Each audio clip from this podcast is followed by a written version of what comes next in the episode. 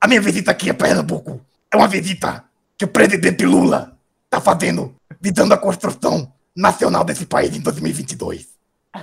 Caralho, vai estar tá muito bom isso, bicho. Seja bem-vindo ao podcast Calabouço, um podcast canhoto semanal, onde falamos de política e os bastidores do poder, mas nada muito sério. Se você é novo por aqui, nos siga nas redes sociais, compartilhe o nosso programa com os amigos. E se quiser debater política 24 horas por dia, é só participar do grupo dos ouvintes do podcast. O link está na descrição do episódio. Simbora que o programa vai começar! Esse é o episódio 31, para quem não me conhece, eu sou Pedro Caldas e do meu lado esquerdo, o fundador do fã-clube de Alexandre de Moraes, Alan Cavalcante. Carequinha o, a, está solta em Brasília. Caçando... Alexandre de Calvo, né? É, Alexandre de Calvo, exatamente. Tinha Alexandre o Grande, hoje nós temos Alexandre o Calvo. É, em Brasília ele está solto, o Carequinha, mas por causa dele um monte de gente não está solta.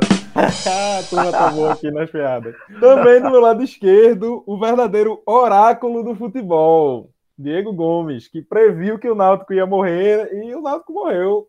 Cara, eu ganhei um dinheirinho em cima do Náutico. Eu apostei que ele não terminaria o turno em primeiro lugar. Mentira, mas eu não sério? Sério, eu apostei 50 reais com um amigo meu que ele não terminaria o turno na liderança e mais 50 de que ele não ia subir. Provavelmente eu vou ganhar mais 50. Não, é, o time... Não, é, é, bora combinar é, que apostar negativamente contra o Náutico, né? O, ah. é, é muito seguro, é uma aposta muito segura. É, cara. É, a prova de que o futebol muda rápido, viu? Porque só Diego que defendia essa tese. Ninguém que eu conheço defendia. Então, eu não vou nem perguntar o que vai acontecer com o Santa Cruz nessa temporada. É o Náutico, velho. É o Náutico. É o Náutico. vou te dizer, vou te dizer assim, bem na bem pelo que eu tô acompanhando, assim, e eu preciso dizer que eu acompanho muito mais o Santa Cruz que o Náutico. O Náutico é muito mais um lance de. Eu acho que o Santa vai cair, não. Eu acho que o Santa fica na Série C. Mas então vamos para o Trend Topics, um quadro onde, a partir de um levantamento que eu faço do, do Twitter, a gente comenta os principais fatos da semana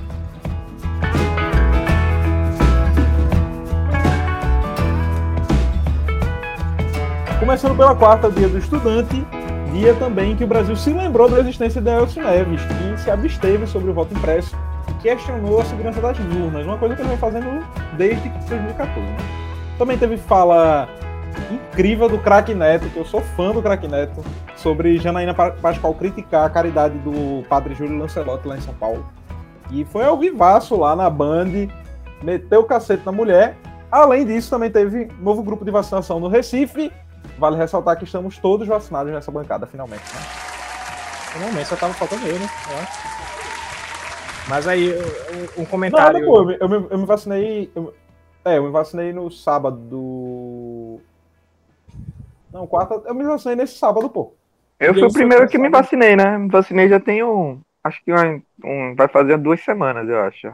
É, eu, no caso, fui nessa terça agora, então. É, o que importa é que tá todo mundo vacinado e tomem vacina e continuem se precavendo que a Delta tá aí. Aécio é um, um ser que. Como é que você podia ter um, um avô que foi Tancredo Neves, uma das pessoas mais importantes para a redemocratização desse país, Aí no mesmo DNA, você tem um rapaz chamado Écio Neves. É uma coisa muito impressionante, né? É, é, eu não prefiro nem comentar, nem muito mais a fundo, porque realmente eu acho que. O pobre do Tancredo Neves, tanto é. investimento pro cara virar um playboy é mimado da política, né? Pelo não, ele, ele, é um daque, ele é uma daquelas figuras que puxam a régua política, tá ligado? Que teve, mesmo não tendo ganho a eleição de 2014, mas ele puxou muito a régua política porque o PSDB era o segundo maior partido, saiu muito fortalecido da eleição e ele era o presidente do partido, né? Ele puxou muito a, a importância dele dentro do PS do PSDB naquele período foi muito grande assim, e para a história recente do país, o cara e assim, ele conseguiu entrar num ostracismo, né, pro espaço que ele tinha há poucos anos atrás, depois da eleição de 2014, ninguém nem imaginava que a Aécio ia se tornar o que se tornou. O deputado federal quase que não conseguia se eleger. É, e vai ficar se elegendo ali para manter o foro privilegiado até o fim da vida, para não ser preso e, e, acabar essa carreira política. Não, mas acabou, né? Todo o capital político dele se esvaziou. O cara era é, provavelmente. Acabou. Sim, sim. Era o grande nome do PSDB, né? E hoje em dia. Fica ele caminhou o partido para um, um lugar muito ruim, né? Muito triste. Acho que a pior parte da história do PSDB é o partido é o momento da presença de Aécio Neves, né? Mas agora eu acho que o partido está tentando voltar um pouco mais para trilhar seus rumos. Eu confio que isso vai acontecer. Eu não sei, eu, eu, eu sou muito desconfiado pro lado de Dória. E sobre Janaína Pascoal, cara, eu só tenho uma coisa a comentar. Eu acho que Quem tá na é, hora da gente começar a rever é, a, a diplomação de estudantes de direito nesse país. Porque, assim, a quantidade de. de- de- Professor Cara, da USP, bicho. da USP, bicho. Essa mulher é professora É, da USP, cara. Passando para quinta, a gente começou o dia com a perda do ator Tarcísio Meira para Covid-19, né? Ele estava vacinado e com as duas doses, inclusive. Não foi protegido porque a imunização no, no Brasil ainda está muito baixa, né? E acabou se contaminando com a Covid. E aí foi bala para os bolsonaristas criticarem a vacina, criticarem a Coronavac, enfim, aquela ladainha que a gente já está bem acostumado.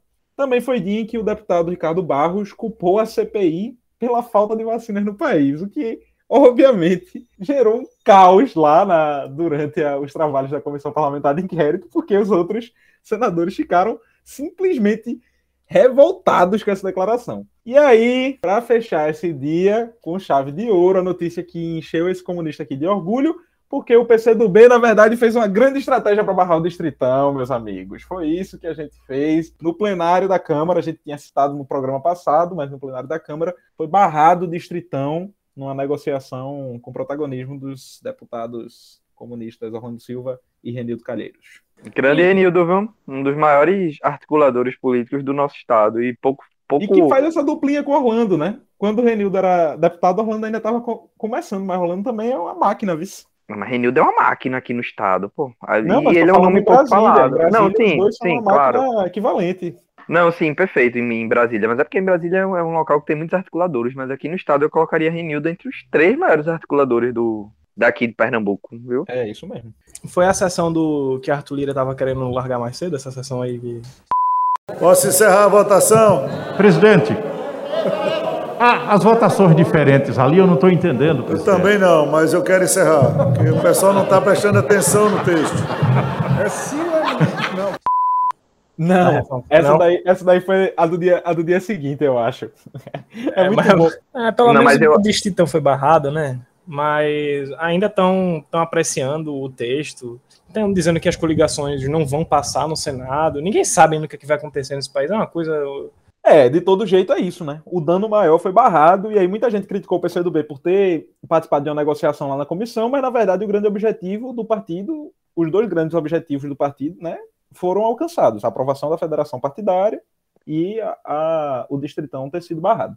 Não que Nossa. essa crítica não vão ainda pegar no pé daqui a um bom tempo por falta de leitura política, né? Vão continuar fazendo isso, pode ter certeza que vão utilizar muito ainda. É, mas não tem argumento, né, Diego? De Não, mas vão utilizar, é um debate raso, vão levar o debate pro mais raso possível e isso vai colar em determinados espaços, tá ligado? É, mas aí é complicado. Se a quinta me deixou com um sorriso no rosto, a sexta-feira deixou Alan Cavalcante feliz, porque o principal destaque do dia foi que Alexandre de Moraes, o calvo, determinou a prisão do fascista Roberto Jefferson, o que fez muita gente se questionar se as instituições do Brasil tinham voltado dos mortos. Vamos lá. O STF, uma instituição das mais problemáticas desse país, que eu acho, é um dos responsáveis e tem legados muito negativos para esse país. Por exemplo, você sabe muito bem, Pedro, que eu sou um- uma pessoa que, é- que gosta dessa, da, da história da cláusula de barreira e tal. E quem tirou a cláusula de barreira lá atrás e possibilitou um grande crescimento do número de partidos no, no, no- em meados dos anos 2000 e 2010 foi o STF, tá? Então, assim, é uma instituição que é muito problemática, que merece todas as crítica- críticas do mundo, principalmente essa coisa dessa espetaculariza- espetacularização né, do, do- dos ministros e tal, essa TV Justiça. Sendo que hoje, vamos ter clareza, é quem tá agindo contra Bolsonaro, sabe? É quem tá agindo contra o governo e tá impondo limites ao governo. E, e- não só o governo, né? Os apoiadores que, tão, que são usados pelo governo, né? Para incitar esse, essa, essa, essa, esse pensamento golpista que Bolsonaro tem. O STF hoje é a grande barreira. É, é quem tá escrevendo uma linha no chão e tá falando, ó, Bolsonaro, é daqui para trás. Daqui você não passa não, meu querido. Como é que você não fica feliz vendo uma coisa dessa? Alexandre, tem que mais é que vigiar e punir mesmo, foda-se. Que- É, eu, eu vou seguir na ideia que eu falei aqui um pouco desde a época de Daniel Silveira, que o STF tem aí. É porque esse cara, eu sou um cara garantista, né? E eu acho complicado algumas decisões dessa de mandar prender a galera sem o devido processo legal, apesar de Roberto Jefferson representar um claro risco, ele solto a, na nossa democracia, né? Mas eu, eu olho com um olhar bastante crítico. Mas esse tipo de avanço só está acontecendo porque a gente já tem um problema nas nossas instituições, que é o Ministério Público Federal que não está investigando. Aí o STF é, passa a ser vítima, investigador e juiz. Isso É tá claro errado. que. É, tá Não, não tem nem precedente nisso, tá ligado? É até como é que a gente vai discutir isso? É claro que tá, tá- o STF está cometendo um zilhão de, como a gente pode dizer, de, de anomalias, é, é, heterodoxias, né, que, que, que não são usuais do devido processo legal. Então, um dos maiores advogados criminalistas desse, desse país, o Augusto de Arruda Botelho, foi, foi muito crítico ao texto da prisão lá, que, que mandou prender o Roberto Jefferson, porque disse que não estava bem fundamentado. Por mais que Roberto Jefferson desse um milhão de motivos para ser preso. E o fato da prisão em si ter acontecido não é o problema, é a, a maneira como foi fundamentado. Né, e como foi todo, todo, todo o processo legal foi feito. Mas assim, nesse momento de, de assalto à democracia, de ameaça à democracia, o que, o que, o que resta para a gente é entender esse hiperpoder, essa inflação que o STF está tendo nos poderes, né, na maneira que está tomando o devido processo legal, e depois que isso aqui passar, a gente discute.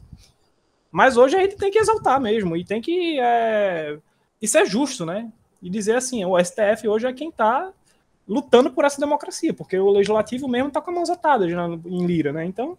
Passando para o sábado, Bolsonaro diz que vai pedir o impeachment do STF ao Senado por causa da prisão de Roberto Jefferson e também tivemos vários destaques relacionados ao futebol. Eu acho que um dos, um, um dos últimos presidentes que pediu a cassação de impeachment de STF, é, de presidente da Suprema Corte, aqui na América Latina chamava-se Alberto Fujimori. A gente sabe bem como é que acabou lá, né? Toda a situação. Tomara que termine com o Bolsonaro preso também. É, pois acabou é. depois de quantos anos? É, mas é, ele foi preso. Foi triste, é, foi triste. Ele foi preso, mas, não, pois é, né? Antes disso, fechou o Congresso, 10 anos de ditadura, né? É, Nesse não, ano não, também a gente teve uma coisa, uma coisa parecida em El Salvador acontecendo, porque eles têm lá um projetinho também de, de ditador no poder, que, que depois toda a Suprema Corte. E é, é, papo de ditador isso aí, isso é papo de ditador. Pois é. No domingo, quase meio milhão tomou a vacina na virada da vacina em São Paulo. E o Afeganistão entrou em pauta porque, justamente no domingo, o Talibã voltou ao poder depois de 20 anos de intervenção é, estadunidense. E aí eu acho que a gente pode comentar esse assunto antes de entrar na, na próxima pauta. Como é que isso chegou para até vocês? Se o próprio Joe Biden foi pego de surpresa, quem é que não foi, né? Pegou todo mundo de surpresa. Eu acordei no outro dia, quando vi Cabu estava quase sendo tomada já.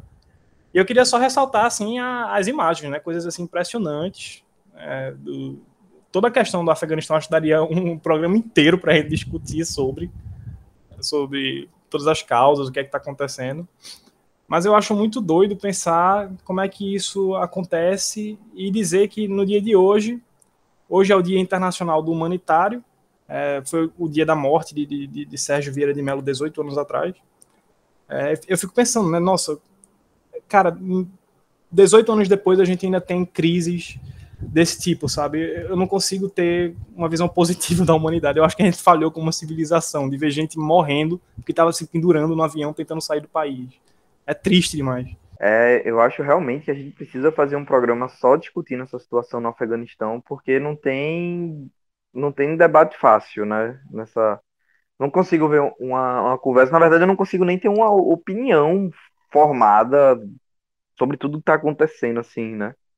Mas acho que a gente devia, inclusive, discutir isso, trazer esse debate para cá nos próximos, nas próximas semanas, porque, mas é muito complicado, é, é difícil demais a situação Com do, certeza. do Apesar do Talibã ter assumido uma posição até agora, né, um, num discurso e até de certa forma na prática bem menos radical, bem menos fundamentalista do que foi é, há mais de 20 anos quando eles assumiram o poder pela primeira vez, é um grupo que não tem realmente respeito pelos direitos humanos, sobretudo os direitos das mulheres, né? É, e que está dentro de um jogo geopolítico, né? Eles são filhotes do, dos Estados Unidos, né? Uma criação dos Estados Unidos para combater os soviéticos. Eles depois, por todo o fundamentalismo, né? Se viraram contra os Estados Unidos e aí abrigaram diversos terroristas e fundamentalistas religiosos lá no, no seu país, o que motivou aí a invasão dos Estados Unidos, tem outras questões também. E é o que causa medo, né? Para toda a comunidade internacional é de que eles voltem a, a abrigar e deixar grupos terroristas É fazerem planos mirabolantes, né? De É, como setembro etc. O detalhe dessa vez é que, justamente por essas disputas geopolíticas aí, né, contra os Estados Unidos, eles têm apoio é, ou, ou até ou uma certa simpatia de um bloco de poder hoje antagônico aos Estados Unidos e à Europa, podemos dizer assim, né, que é justamente esse bloco que tem reúne é, China, Rússia, Irã, Síria, Turquia, enfim, né, eles têm uma certa simpatia aí desse, desses outros países, o que dá até um subsídio para uma futura, assim, dá, dá um, um- impede aí a futuras ações da OTAN, por exemplo, né, no, no país. Ô, ô Pedro, mas assim, a gente fala dessa, desse apoio internacional que o Talibã tem no Afeganistão, mas a gente também precisa, pelo menos, pontuar que existe um apoio local, existe um apoio interno Sim, popular muito grande. Não é como se eles fossem, tivessem dado um golpe de Estado e eles fossem completamente minoria. Não é. Né? Eles têm um, sim, é verdade. eles são muito fortes, assim, po- popular. Então, tem todo o debate de, de se é possível construir um sentimento de nação num povo, ou se esse Estado precisa caminhar sozinho e evoluir com as próprias pernas, porque a gente viu cenas aí muito complicadas e se tem uma, até pela dimensão que o noticiário dá, de que isso está acontecendo no país todo, mas na verdade aquilo só aconteceu ali na capital e em um aeroporto, e aquelas famílias, majoritariamente, que estavam tentando fugir do regime talibã, é muito das pessoas que foram colaboradores desse período que os Estados Unidos passaram lá, né? E também são funcionários americanos que estavam lá trabalhando na embaixada.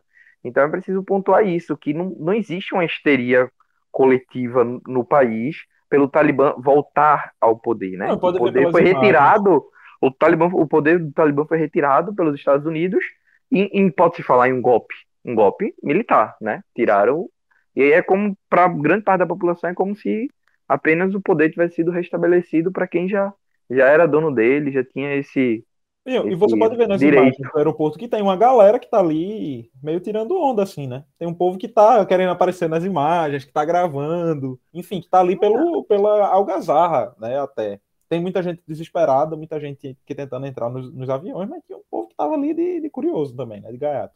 Mas, Aí, enfim, provavelmente o que vai se acontecer é uma estabilização do, do governo talibã, como eles já, já fizeram até, deram entrevista coletiva falando sobre economia, como vai funcionar as instituições, etc. E provavelmente eles vão tentar construir um governo ali e vão se estabilizar com apoios internacionais e com apoios locais mesmo. Agora, vamos, vamos sim viabilizar esse programa com que a gente consiga entrar em cada assunto desse melhor, Mais profundidade. frente. É uma promessa, é uma promessa. Eu sou Vamos muito embora. cético, cara, com essas promessas do Talibã que eles têm feito. Eu dei uma eu também vi entrevista. esse bicho. com- eu Eu, vi, também. eu vi a entrevista deles na BBC, né? Da, da- uma galera entrevistando uns, uns porta-vozes do Talibã. Eu sou muito cético com relação a isso. Eles disseram que ia ser um governo com participação de, de gente que fazia parte do outro governo que tinha sido democraticamente eleito.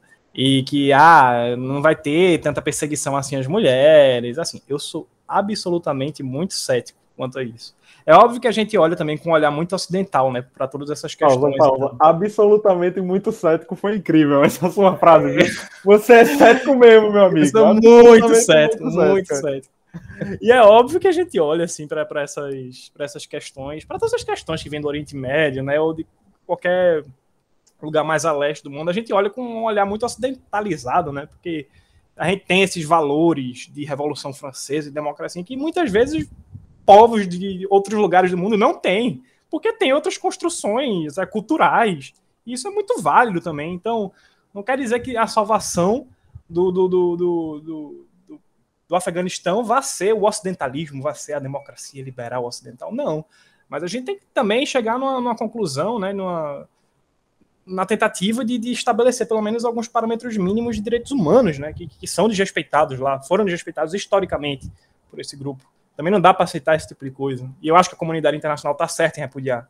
É, quer dizer, uma parte da comunidade internacional, né? Enfim, eu acho que vale sim um programa e vamos, vamos atrás disso aí.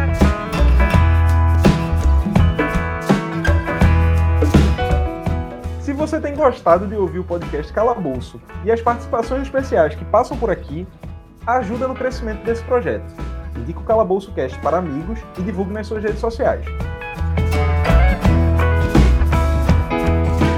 Para fechar este, este domingo, foi o dia em que Lula veio no Recife e se reuniu com a cúpula do PSB, a cúpula do PCdoB e a cúpula do PSOL aqui no, no Recife, né? Certamente para discutir os rumos eleitorais, né? O que é que ele está pensando para o Brasil, etc, etc. Muita gente, inclusive lá no nosso grupo do podcast, né, questionou a falta do, governa do ex-prefeito do Recife, secretário de Desenvolvimento Econômico, Geraldo Júlio, cotado até então para ser o candidato a governador.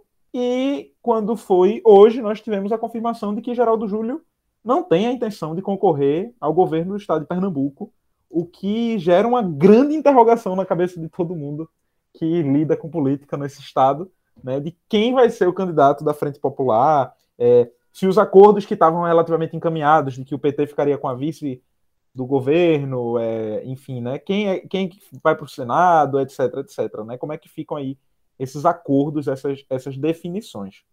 Companheiro Pedro, a minha visita aqui em Pernambuco agora continue, vá.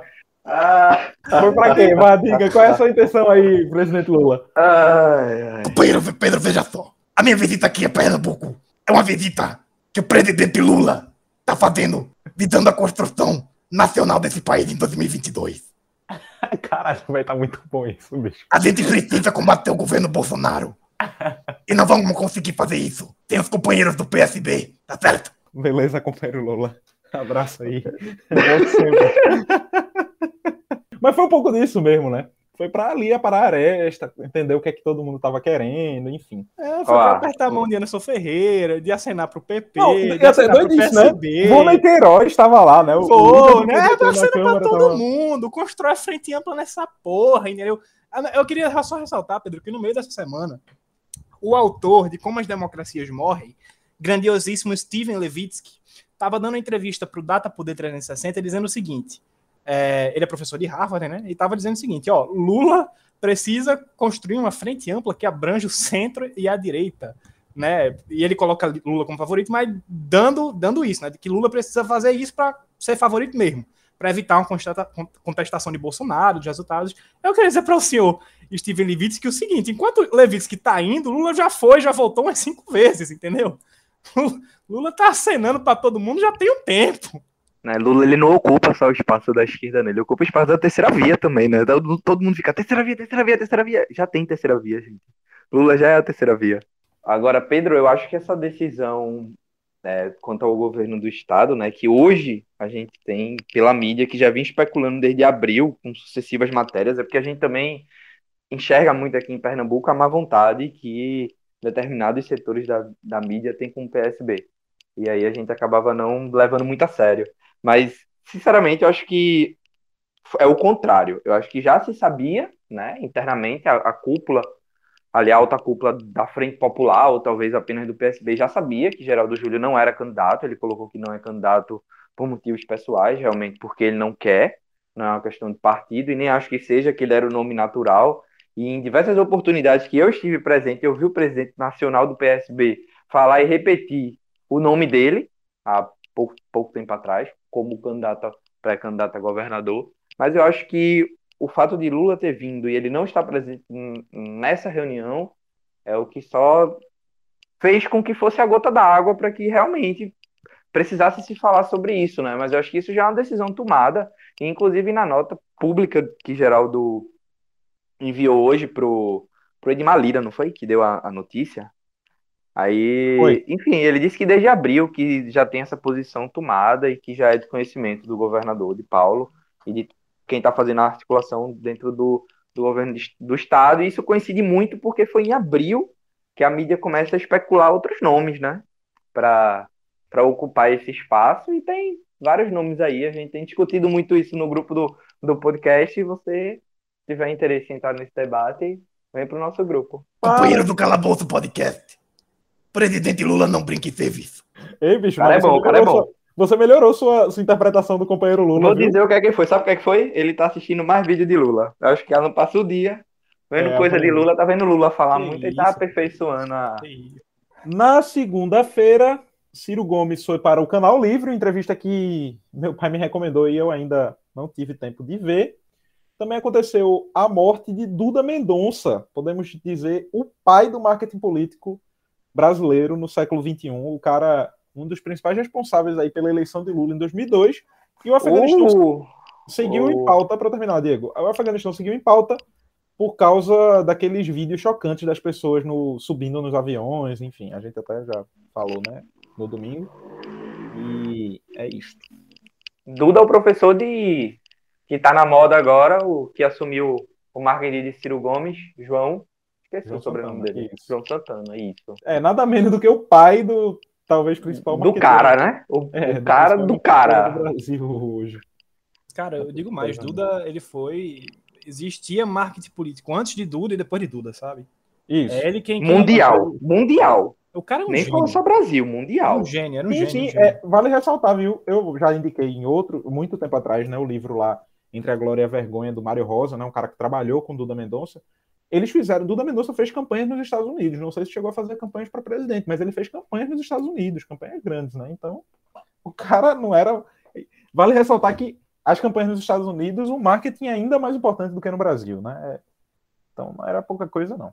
Passando para a terça, para a gente fechar aqui, foi o dia em que tivemos uma polêmica envolvendo Vera Magalhães e Martinho da Vila. Vera Magalhães, para quem não sabe, é a apresentadora do Roda Viva. Martinho da Vila estava lá e ela fez uma pergunta é, relacionando, relacionando aí é, o samba com, com as milícias, né? E muita gente citou que era uma, uma forma racista né, de lidar com, com a pauta. O Afeganistão seguiu em pauta, né, como deve seguir nos próximos dias, inclusive, e os bolsominions subiram a tag mais surreal. Veja, eu faço os trends desde janeiro, quando a gente começou esse programa. E eles subiram, minha gente, a hashtag Talibã Superior Eleitoral. Porque o TSE e o Talibã são a mesma coisa na cabeça dos bolsonaristas desse país. Eu estou até hoje chocado com essa, com essa, essa associação. Tipo, nossa, velho, Mano, velho, é impressionante, cara. é muito doidice. Eu tava vendo um- uma, uma charge que tava sendo compartilhada entre esses grupos bolsonaristas, né? Era basicamente uma, enfim, um protesto, tinha um monte de gente desenhado, e eles estavam cercando o Palácio do Planalto, dizendo, nós vamos tomar esse, esse lugar. Ah, eu vi. Eles estavam compartilhando como se fosse um STF. Eu vi. Mas era o Planalto do Planalto que tava desenhado, cara. Ah, meu Ô, Deus. ô, Pedro, eu vou fazer uma crítica chata, vou ser chato. Porque Seja da mesma forma que a gente os bolsonaristas desse jeito, eu vi muita postagem de página progressista é, comparando o Talibã com o governo Bolsonaro, né? Por ter aquele lance de pátria, família, Deus e tal. E eu queria muito dizer que não façam isso, porque são construções históricas muito diferentes. Tá? O Afeganistão está lá no Oriente, e por mais que a gente possa falar dessas similaridades de, de família, Deus, não sei o quê, aqui a gente tem instituições democráticas, a gente tem uma construção democrática muito vacilante, mas a gente tem que, para mim, é incomparável a gente conseguir comparar com o Afeganistão lá no Oriente, e eu acho também bem bad essas comparações, acho que não tem como, como fazê-las, não. Pô, a gente tem eleição, né? É o mínimo. A gente tem eleição, pô. Os caras não têm eleição. Tá ligado? Não tem nem como comparar. Ok, a eleição tem diversos problemas, tem compra de voto, etc. Mas a gente tem eleição, velho. Sabe, a gente tem a gente tem três poderes.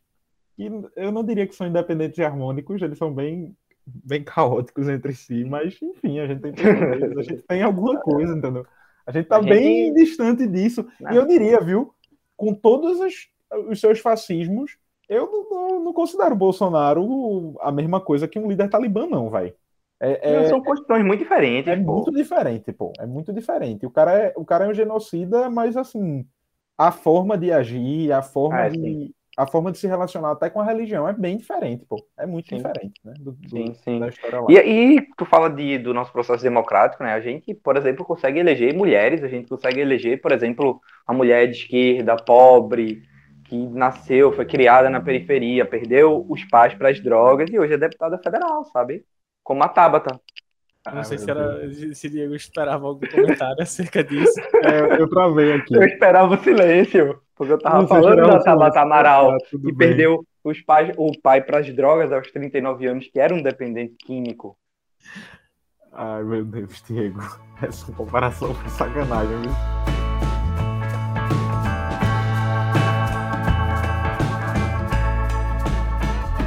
Pra fechar o programa, qual a dica da semana de vocês? Olha, eu tô enchendo muito saco de vocês para ver algumas aulas do professor Rene, porque eu tô realmente apaixonado pelas aulas dele de geopolítica. Acho que eu vi vários vídeos dele nos últimos dias e conheci o canal através de um vídeo que ele fez sobre o que está acontecendo no Afeganistão. Ele realmente dá aulas, são vídeos longos de quase uma hora e geralmente parte 1, parte 2, sobre diversos temas. Eu vi hoje um muito bom sobre a geopolítica da bomba atômica. Eu acho que é um dos mais importantes que eu vi, até para entender o contexto histórico do mundo e toda essa questão militar. Mas o que eu vou indicar realmente, até pelo o momento histórico que a gente vive, que é o que ele fala sobre o Afeganistão. Tem duas partes, são dois vídeos bem longos, mas que ele fala sobre tudo que está acontecendo no, no, Afeganistão, traz todo um, um contexto histórico desde o século passado, que é bem interessante para a gente entender. Ele pega desde o século XIX, quando o Reino Unido tentou, aliás, quando os britânicos tentaram é, invadir lá o Afeganistão, não conseguiram, aí traz para os soviéticos no século XX, agora os americanos sendo botados para fora também, e aí, enfim, é um vídeo super interessante. Né? Isso, é, é um país tão pequenininho com a importância geopolítica gigante que derrubou aí três grandes impérios, um a cada século. Então é, é bem interessante. Como? Lá também. Alexandre o Grande morreu lá. Sim, cara, vamos. É, pois é. Eu tô pegando só realmente assim os três últimos séculos. Mas, enfim, botem lá, professor Rock, H-O-C. Ele é um professor, doutor, trabalhou na ONU, é deputado estadual em São Paulo, é um cara bem. bem foi presidente da, de Relações Exteriores da, da Câmara de São, de São Paulo, né? Do, da Assembleia, aliás. E, enfim, acho que vale muito a pena. Professor Rock, HOC, vocês vão encontrar lá. Se vocês estarem em Afeganistão no YouTube, vocês vão achar na, fácil. Na descrição do episódio. Alan Cavalcante, sua dica da semana? Cara, eu ia tentar fazer alguma dica da semana que tivesse a ver com a data de hoje, que é o Dia Internacional do Humanitário, né, 18 anos da morte de Sérgio Vieira de Mello, mas eu acho que eu já recomendei umas cinco vezes. Já, já recomendei. As coisas de Sérgio Vieira de Mello aqui, né? mas então eu vou, eu vou fazer aqui uma indicação de, do livro do Premier, da, da biografia, que eu tô voltando a reler agora, porque da última vez que eu tinha lido, faz uns três anos já, eu tinha outra mente. Do Premier do Canadá, Justin Trudeau, que eu sou fã, todo mundo sabe. Que, a gente falou aqui no programa com o Luiz Pesacchini, né? Exatamente. E ele convocou novas eleições para dia 20 de setembro agora. Então, é, teremos novas eleições no Canadá. Eu acho que a gente fala aqui, da, cita quando elas acontecerem. É, mas confiram a biografia do Trudeau, que está saindo uma edição nova agora também, parece. Então, vale a pena. A minha dica da semana para fechar este episódio e aí é uma dica bem, bem estranha, porque eu geralmente indico. Mas essa semana o assunto Afeganistão e o assunto Nili ficou em pauta. E tem um canal que eu me, me atualizo bastante por lá, o cara tem Twitter também, chamado Hoje no Mundo Militar. O cara é direitoso, tá, gente? Mas esse é um assunto que temos pouquíssimas ou quase nenhuma fonte Pedro assiste esse canal desde que eu me entendo, desde que eu conheço é. ele, cara. É verdade, eu assisto faz muito tempo. Mas assim, eu fico impressionado, Alan, com a forma como esse cara consegue ter informação das novidades, das novidades dos conflitos do mundo e, e da Ah, é bom, é bom, tem um trabalho, cara, tem todo um trabalho. É impre... Não, é muito impressionante. Agora é isso, eu gosto o cara da voz dele. É, porque ele fala de um jeito. De um jeito que é todo presunçoso. É, muito, é muito estranho. O cara, velho, é isso. Enfim, é, informação sobre esses conflitos. É, ele fez uma cobertura agora sobre essa história do Afeganistão. Já vinha fazendo um pouco antes. Ele tinha noticiado que esse negócio dos Estados Unidos ia dar ruim. Essa forma como os Estados Unidos estavam saindo de lá ia dar ruim. Deu ruim e aí ele saiu. Ele publicou mais do que ele geralmente publica, né, sobre essas questões e aí explica bem direitinho, né, a forma do conflito. O cara é um pouco direitoso, tá? Então relevem um pouco, porque ele tem uma visão meio direitosa, mas não é nada tão radical e tão maluco, não. É isso, gente. Valeu. Esse programa de hoje foi mais curtinho, mas semana que vem a gente aparece aí com coisas boas.